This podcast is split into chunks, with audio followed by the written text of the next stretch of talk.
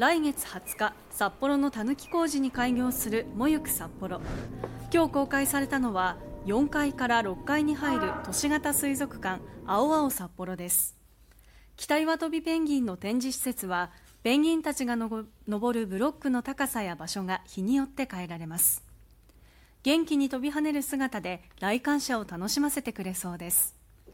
このほかクラゲ水槽や水の中の景色を再現したネイチャーアクアリウムなどさまざまな手法で展示しています。街中にある自然の入り口の施設として昼も夜もお楽しみいただきたいと考えております。